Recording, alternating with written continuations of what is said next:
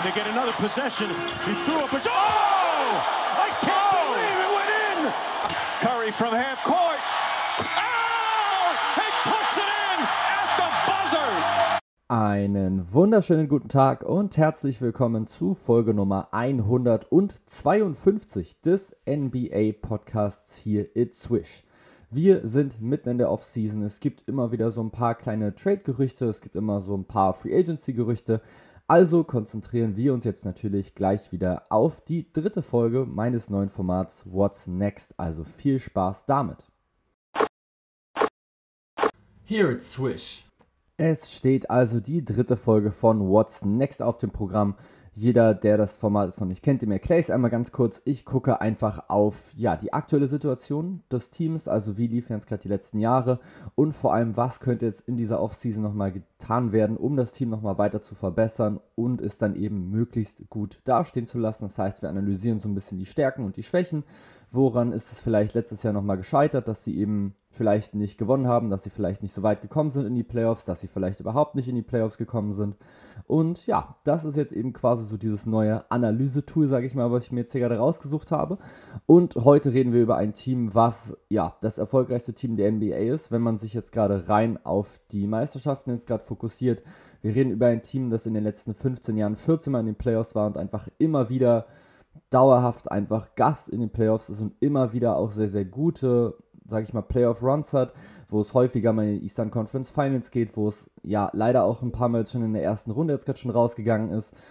Trotzdem ist es jetzt gerade noch ein sehr, sehr junges Team, was sich jetzt über die letzten Jahre immer weiter verbessert hat und ja, jetzt aber im letzten Jahr immerhin in die NBA Finals gekommen ist. Da dann allerdings gegen die Golden State Warriors verloren hat. Ihr wisst jetzt mittlerweile, über wen ich rede. Ich rede von den Boston Celtics. What's next? Wie eben schon erwähnt, sind die Boston Celtics ein unfassbar junges Team, vor allem eben um das Superstar-Duo Jalen Brown und Jason Tatum aufgebaut, wobei jetzt mittlerweile sich schon relativ deutlich zeigt, dass Jason Tatum der, ich sag mal, wichtigere Spieler für das Team ist, rein was zum Beispiel das Scoring jetzt gerade nochmal mit angeht. Beide sind immer noch jung, beide sind Two-Way-Player, das heißt, sie sind sowohl offensiv als auch defensiv wirklich gut mit unterwegs. Trotzdem hat sich jetzt eben einfach in der letzten Saison, finde ich, ziemlich gut abgezeichnet, dass Jason Tatum trotzdem noch der etwas wichtigere Spieler ist als Jalen Brown, einfach nur weil er noch ein bisschen mehr Würfe nimmt, weil er den Ball noch ein bisschen häufiger mit in der Hand hat und dementsprechend seine Rolle zumindest noch mal ein kleines bisschen größer ist. Die Rolle von Jalen Brown darf man dabei allerdings überhaupt nicht unterschätzen, denn auch er ist wirklich ein sehr, sehr wichtiger Faktor in diesem Celtics-Team. Wenn es eben mal bei Jason Tatum nicht läuft, wie jetzt eben zum Beispiel teilweise in den Playoffs dann sogar gesehen, dann ist Jalen Brown in der Lage, diese Rolle des zweiten Superstars wunderbar mit aufzufüllen.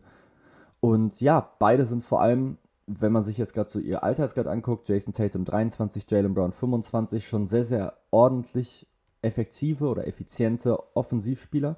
Jason Tatum im letzten Jahr mit fast 27 Punkten, 8 Rebounds, 4,4 Assists, defensiv nochmal ein Stil vor allem aber eben offensiv mit 20 Würfen 45,3% getroffen und auch von seinen 8,6 Dreiern trifft er 35,3%. Und wenn man sich die Würfe anguckt, dann sind das eben keine Catch-and-Shoot-Dreier, wo er den Ball einfach bekommt und dann komplett frei, wide open einfach nach oben geht. Das sind sehr, sehr häufig einfach mal Würfe, die er sich selber kreiert, die er sich selber aus dem Dribbling rauszieht, die er sich selber holt, weil er zum Korb driven kann, weil er ein gutes Ballhandling hat. Und das ist eben einfach unglaublich wichtig und er ist eben, was, das, was dieses Spiel einfach schon angeht, schon wahnsinnig reif. Trotzdem, und das, obwohl er eben jetzt erst 23 Jahre alt ist. Er ist jetzt schon relativ lange mit in der Liga, weil er eben einfach schon so früh gedraftet wurde, nämlich mit 19.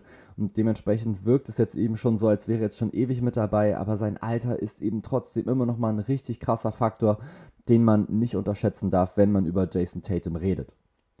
Bei Jalen Brown ist es wie gesagt ähnlich. Der ist jetzt 25 mittlerweile, also zwei Jahre älter. Der ist aber sogar noch mal ein Stückchen effizienter. Er holt zwar 23,6 Punkte, also eben ein paar weniger als gerade als Jason Tatum. Auch er holt noch mal 6 Rebounds, auch er holt noch mal über 3,5 Assists, holt auch hier noch mal über einen Stil. Aber offensiv ist er einfach wahnsinnig stark, was einfach seine Wurfauswahl mit angeht. 47,3% aus dem Feld, 35,8% von draußen. Und das eben auch immerhin bei sieben Versuchen. Bei Jalen Brown ist es dann schon häufiger so, dass er, finde ich, ab und zu mal ein bisschen freier steht als eben Jason Tatum, weil der eben der Spieler ist, wo der Gegner den Ball un unbedingt aus den Händen rauskriegen möchte. Trotzdem ist er einfach ein wahnsinnig guter, vor allem Mitteldistanzspieler. Also das, wo Jason Tatum teilweise immer noch Probleme noch mit hatte. Bei ihm war es immer so, okay, entweder Zone oder Dreier. Also quasi so, so, quasi so dieser extrem moderne Spielstil, der einfach in der NBA so praktiziert wird. Jalen Brown ist aber eben wunderbar in der Lage, auch aus der Mitteldistanz wirklich, wirklich Damage anzurichten. Klar kann Jason Tatum das auch ab und zu mal, versteht mich jetzt gerade nicht falsch, aber rein von der Konstanz her ist da Jalen Brown eben für mich einfach der bessere Spieler aus eben dieser Mitteldistanz und ich finde, das zeigt auch seine Wurfquote. Gerade jetzt in den Playoffs nochmal richtig stark nach oben gegangen auf 47%, von draußen auch hier wieder 37,3%. Da hat Jason Tatum übrigens in den Playoffs auch nochmal richtig draufgelegt auf 39,3% von eben 8,2 Versuchen. Also da sieht man schon, dieses Team ist offensiv vor allem eben auf diese zwei Spieler nochmal mit ausgelegt. Und dann hast du halt aber noch so andere wichtige Pieces, die da eben nochmal mit reinkommen. Wir reden natürlich von einem Al Horford, der vor allem in den Playoffs einfach nochmal richtig stark über sich hinausgewachsen ist, der insgesamt nochmal 12 Punkte geholt hat pro Spiel, 9 Rebounds, über 3 Assists und das eben bei 52,3% aus dem Feld und unfassbaren 48% von draußen. Das war einfach in den Playoffs immer wieder unfassbar zu sehen, wie krass dieser Mann einfach nochmal über sich hinauswachsen konnte mit 35 Jahren. Er wurde jetzt noch nicht so richtig abgeschrieben, aber es war jetzt schon, ich sag mal, unwahrscheinlich, dass er jetzt in den Playoffs so eine Leistung nochmal abrufen kann. Aber er hat es eben nochmal getan, hat eine wahnsinnig wichtige Rolle gespielt. Das gleiche gilt auch nochmal für Grant Williams, der auch nochmal so ein, zwei Spiele hatte, wo er wirklich von draußen alles reingenagelt hat. Am Ende stehen jetzt bei ihm 8,6 Punkte, vor allem aber eben 39,3% von draußen. Ich denke, auch darüber müssen wir nochmal mit reden. Derek White ist halt so dann dieser Spieler, der dann dazugeholt wurde, der dann von der Bank gekommen ist und halt da nochmal ein bisschen für Scoring nochmal mit sorgen sollte. Das Problem war leider so ein bisschen die Effizienz, 36,4% aus dem Feld, 31% von draußen, ist jetzt in den Playoffs nicht so richtig nice. Trotzdem war es einfach wichtig, dass er nochmal mit da ist, einfach nur, dass er nochmal ein bisschen die Defensive auf sich ziehen kann und einfach nochmal für einen anderen Look quasi nochmal sorgt, die du einfach dann der gegnerischen Defense gibst. Und dann reden wir einfach noch über zwei Leute, die eine wahnsinnig wichtige Rolle nochmal mitgespielt haben in den Playoffs, nämlich Marcus Smart und vor allem Robert Williams. Beides wahnsinnig gute Verteidiger mit natürlich komplett anderem offensiven Skillset. Ich glaube, das ist logisch. Marcus Smart eben einfach ein Guard, ein Point Guard, der unfassbar giftig ist, der ein unfassbarer Hasselspieler einfach mal ist, der sehr, sehr lange auch schon bei den Celtics ist, dadurch eben auch noch ein Fanliebling für, ja, für die Celtics einfach dann darstellt. Und solche Spieler sind einfach wahnsinnig wichtig, um die Halle einfach mit reinzuholen, wenn du zu Hause spielst. Das hat man gegen die Warriors, war es, glaube ich, sehr, sehr gut gesehen im Einspiel, wo jemand auf seinem Fuß landet. Ich weiß leider jetzt gerade nicht mehr hundertprozentig, wer es war und das wirklich so aussieht, oh Gott, das könnte jetzt wirklich irgendwas, Schwierig, irgendwas Schweres jetzt gerade gewesen sein, dass er zumindest, ja, keine Ahnung, die nächsten zwei, drei Spiele zumindest nochmal verpasst, also die nächsten ein, zwei Wochen mindestens nochmal ausfällt. Marcus Smart humpelt vom Platz, muss runter und dann kommt er einfach drei Minuten später auf dem, auf dem Platz gejoggt oder also schon so halb gerannt, aber immer noch so ein bisschen humpeln und die nächste Aktion, die er einfach hat, ist, er bekommt den Ball einfach an der Dreierlinie, setzt einen Pumpfake und schmeißt den Dreier einfach rein.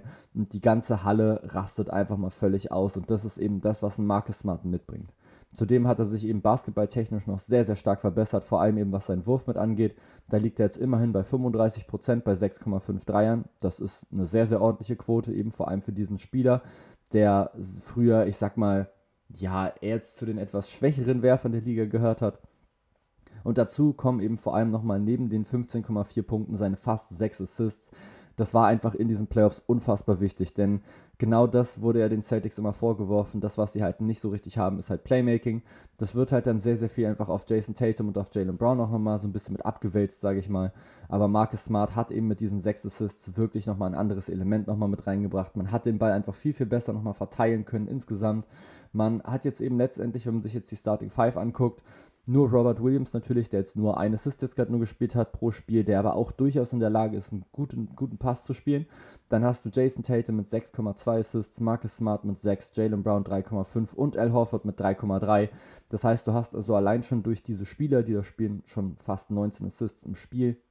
Und das ist natürlich in den Playoffs schon mal echt wirklich in Ordnung. Dann kommt dann kommt dazu eben nochmal ein Derek White, es kommt nochmal ein Peyton Pritchard nochmal mit dazu und eben nochmal so einzelne Spieler, die dann einfach in einzelnen Spielen nochmal ein bisschen mehr auflegen.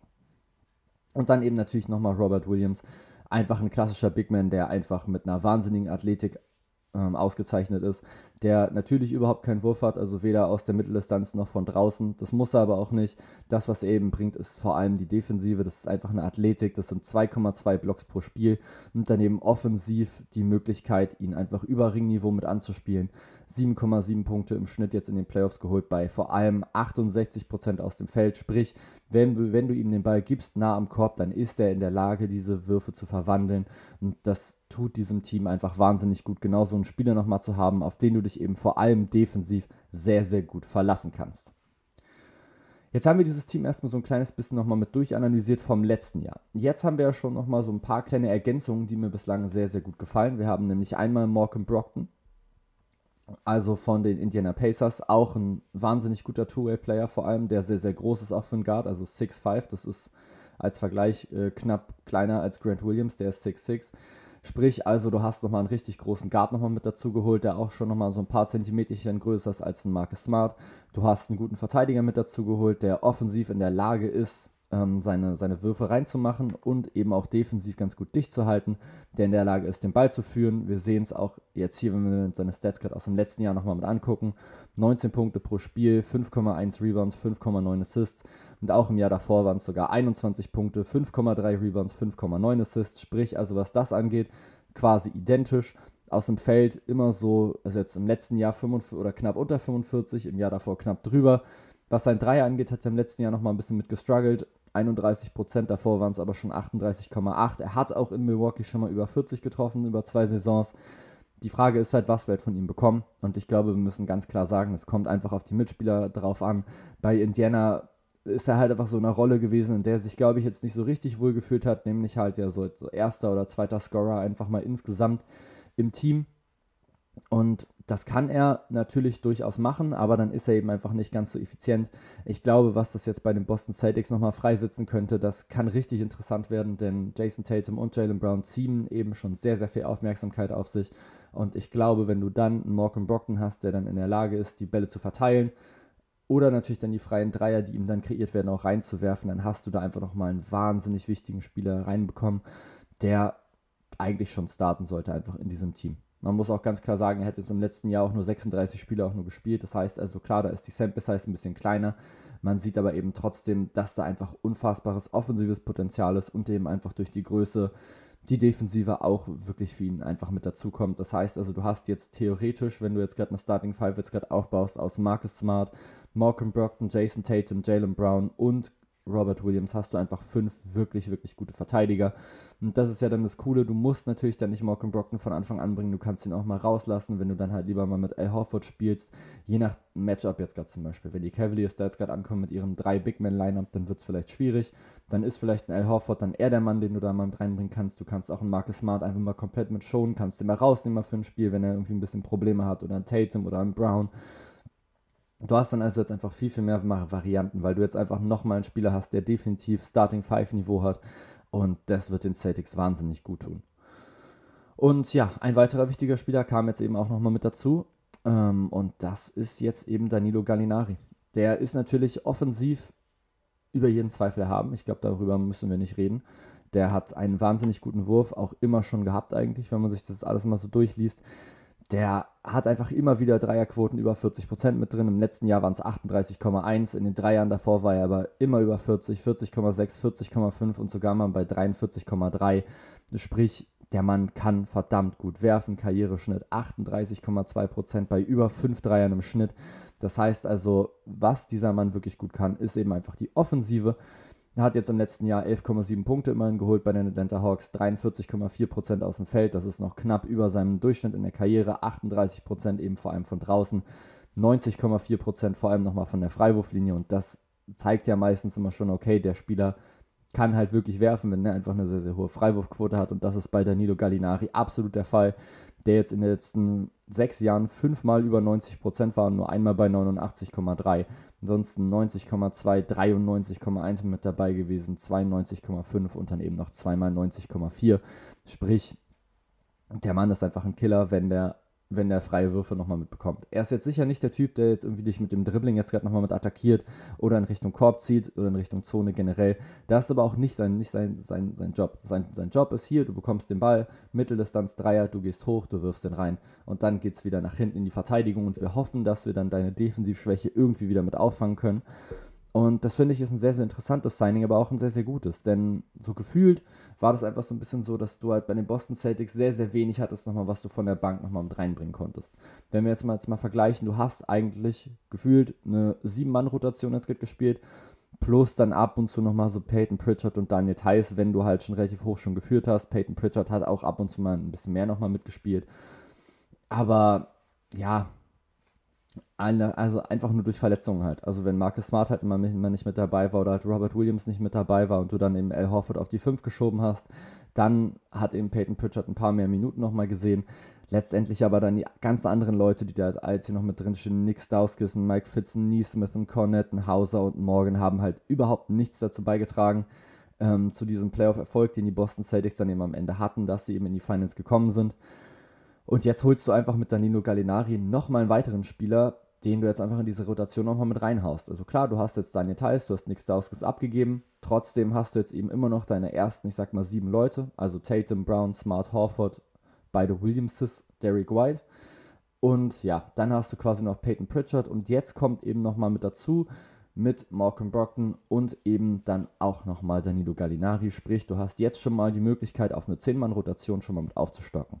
Klar, in den Playoffs werden die Rotationen ein bisschen kürzer, Gerade wenn aber eben dein erster Spieler ein bisschen struggelt, wie zum Beispiel Jason Tatum teilweise in den Finals, dann willst du in der Lage sein, das anders wieder aufzufangen in der Offensive. Und dafür ist natürlich ein Danilo Gallinari wahnsinnig gut, weil er eben auch wieder in der Lage ist, den Dreier reinzumachen. Tut er dir sehr, sehr weh defensiv, würde er sicher, aber es kommt ja auch immer einfach auf die Matchups an. Es kommt einfach darauf an, gegen wen du spielst. Stell dich jetzt zum Beispiel mal vor, es kommen jetzt auf der anderen Seite die Philadelphia 76ers jetzt gerade nochmal mit an, mit ihrer Starting Five, die dann eben meinetwegen jetzt auf den größten drei Positionen mit PJ Tucker, Tobias Harris und Joel Embiid jetzt gerade mit ankommen. Du musst Grant Williams nicht verteidigen lassen gegen den PJ Tucker und das würdest du auch nicht tun. Nö, du kannst richtig schön Grant Williams stellen gegen Tobias Harris und du kannst richtig schön Robert Williams stellen gegen den Joel Embiid.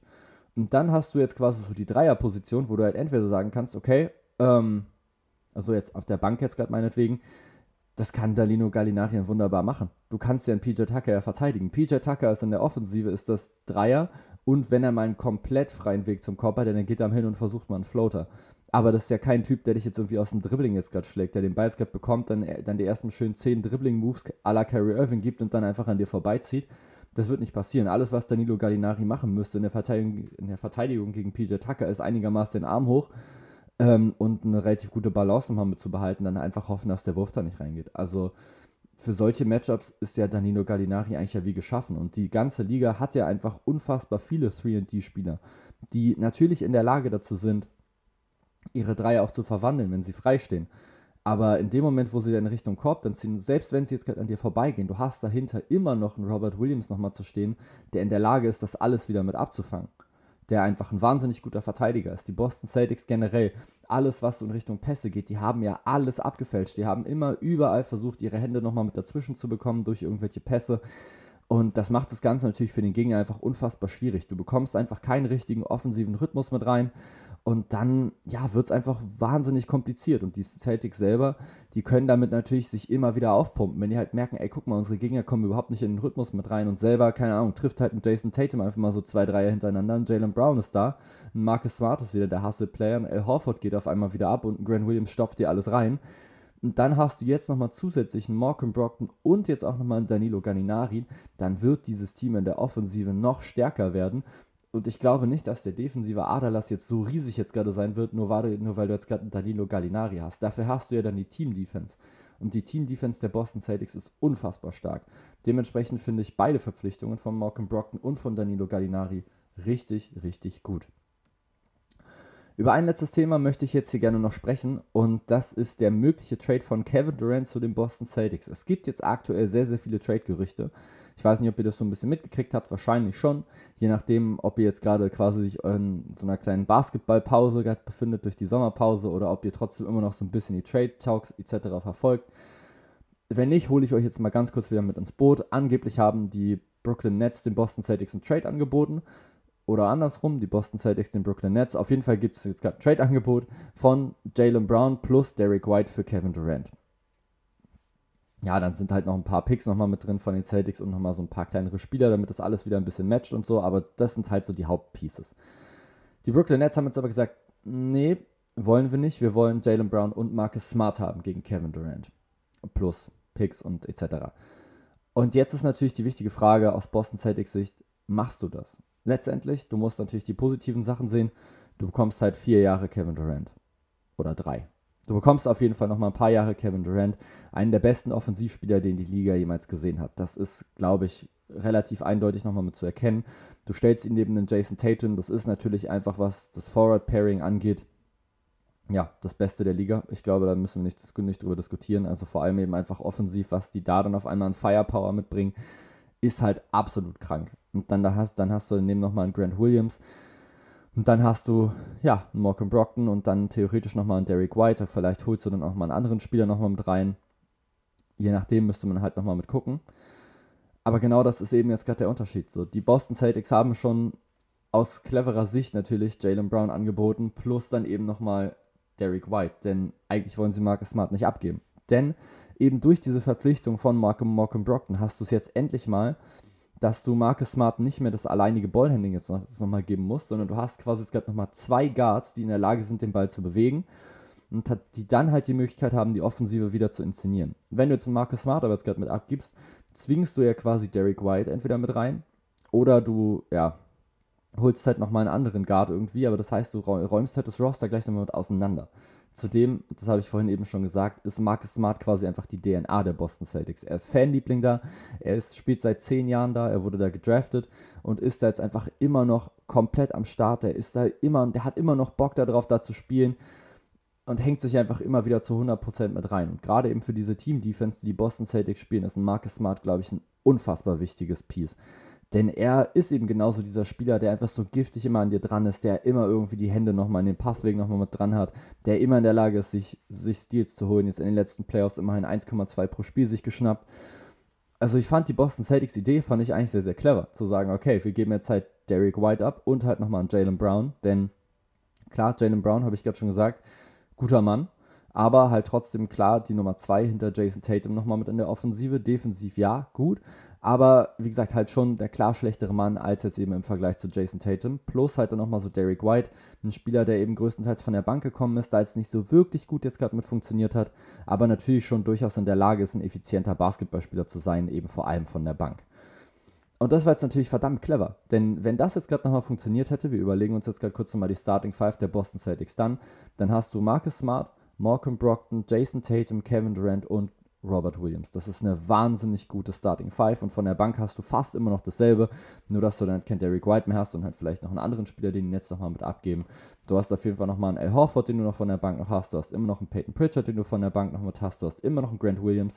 Das heißt, du hast eigentlich immer noch diese 8-Mann-Rotation, die du jetzt gerade schon hast.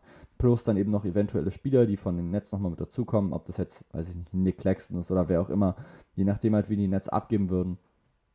Ähm, die hättest du dann auch nochmal und da könntest du auch gucken, okay, sind es vielleicht Pieces für unsere Rotation oder versuchen wir die irgendwie nochmal weiter abzugeben. Und das ist natürlich ein Team, was mega gefährlich wäre. Aber die Brooklyn Nets sind natürlich jetzt auch nicht doof. Die möchten natürlich jetzt Kevin Durant auch nicht verscherbeln und wollen jetzt eben Marcus Smart natürlich nochmal mit haben. Und das würde jetzt eben so die, die, diese, diese ganze Identität der Boston Celtics so ein kleines bisschen nochmal mit auseinanderrufen. Sollten die Boston Celtics das machen? Ich muss sagen, aktuell würde ich, würde ich nicht dafür stimmen. Ich meine, klar, so ein Jalen Brown ist ein wahnsinnig guter Spieler. Den würde ich an sich gerne behalten. Natürlich würdest du ihn jetzt gerade traden gegen den Kevin Durant. Das Problem halt, was die Boston Celtics für mich immer wieder hatten, ist, dass sie einfach offensiv nicht genug Varianten hatten, das dann einfach über die Bank dann wieder mit aufzufangen. Klar ist ein Kevin Durant nochmal wesentlich stärker als ein Jalen Brown. Allerdings, du gibst halt Jalen Brown ab, das heißt noch einen relativ jungen Spieler, der vielleicht immer noch ein bisschen Entwicklungspotenzial nochmal in sich hat, der vielleicht immer weiter sich verbessern kann, auch mit Jason Tatum nochmal zusammen der sich einfach in seinem gewohnten Umfeld immer wieder weiterentwickelt hat und immer bessere Leistung gezeigt hat. Den gibst du halt ab und du holst halt mit Kevin Durant einen alternden Superstar, der jetzt das erste Mal in den Playoffs letztes Jahr nicht gut aussah. Klar, es war gegen die Boston Celtics, es war gegen die beste, gegen die beste Verteidigung der Liga, vor allem eben seit dem All-Star Break gegen das beste Team der Liga. Aber da hat mir Kevin Durant wirklich überhaupt nicht gefallen. Also die Körpersprache war nicht gut, er hatte sehr, sehr viele Turnover, er hat seine Würfe nicht gut getroffen und es wirkte einfach so, als wäre er das erste Mal von der Verteidigung so ein bisschen ausgelesen worden im Prinzip. Also von, von Grant Williams zum Beispiel. Der hatte einfach eine wahnsinnig gute Leistung nochmal gebracht, hat ihn einfach immer wieder in Bredouillen reingebracht. Und das fand ich schon wirklich extrem zu sehen. Klar ist ein Kevin Durant immer noch, wenn der fit ist, einer der besten Offensivspieler oder sogar generell einer der besten Spieler der Liga.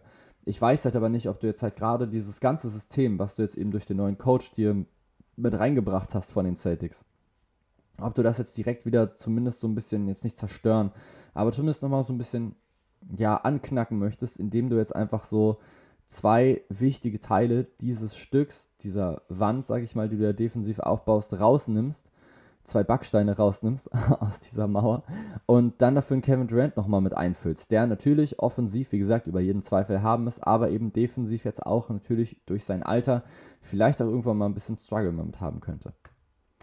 Wie würdet ihr das machen? Würdet ihr Kevin Durant traden oder würdet ihr für Kevin Durant traden aus Boston Celtics Sicht, wenn ihr jetzt Jalen Brown und Marcus Smart abgeben würdet?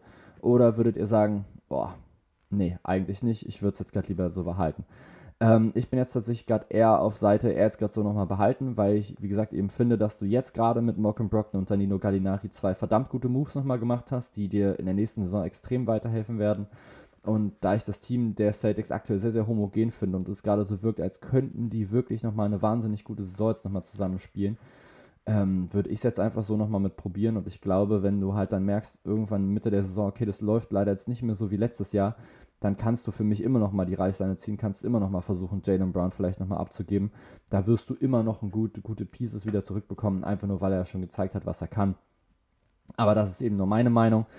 Und ja, das war es jetzt auch schon mit Folge Nummer, mit Folge Nummer 152, mit Folge Nummer 3 von What's Next. Ich hoffe, es hat euch äh, Spaß gemacht. Beantwortet mir diese Frage, die ich euch gerade gestellt habe, gerne bei Instagram. Ich packe die da in die Story mit rein und dann könnt ihr einfach mal nachschauen und dann, ja, werde ich versuchen, das ähm, Ergebnis wieder zu posten, in den Highlights wieder drin, wie immer. Für jeden, der es noch nicht weiß. Das heißt, da gibt es immer Highlights, wo dann steht Umfragen 2022 und da könnt ihr euch das eben angucken. Wer würde vielleicht Kevin Durant eher traden aus Boston Celtics Sicht und wer würde es vielleicht eher nicht tun? Wir werden sehen. Ansonsten vielen, vielen Dank fürs Zuhören und ja, ich wünsche euch noch eine wunderschöne Woche und bis zum nächsten Mal. Bye!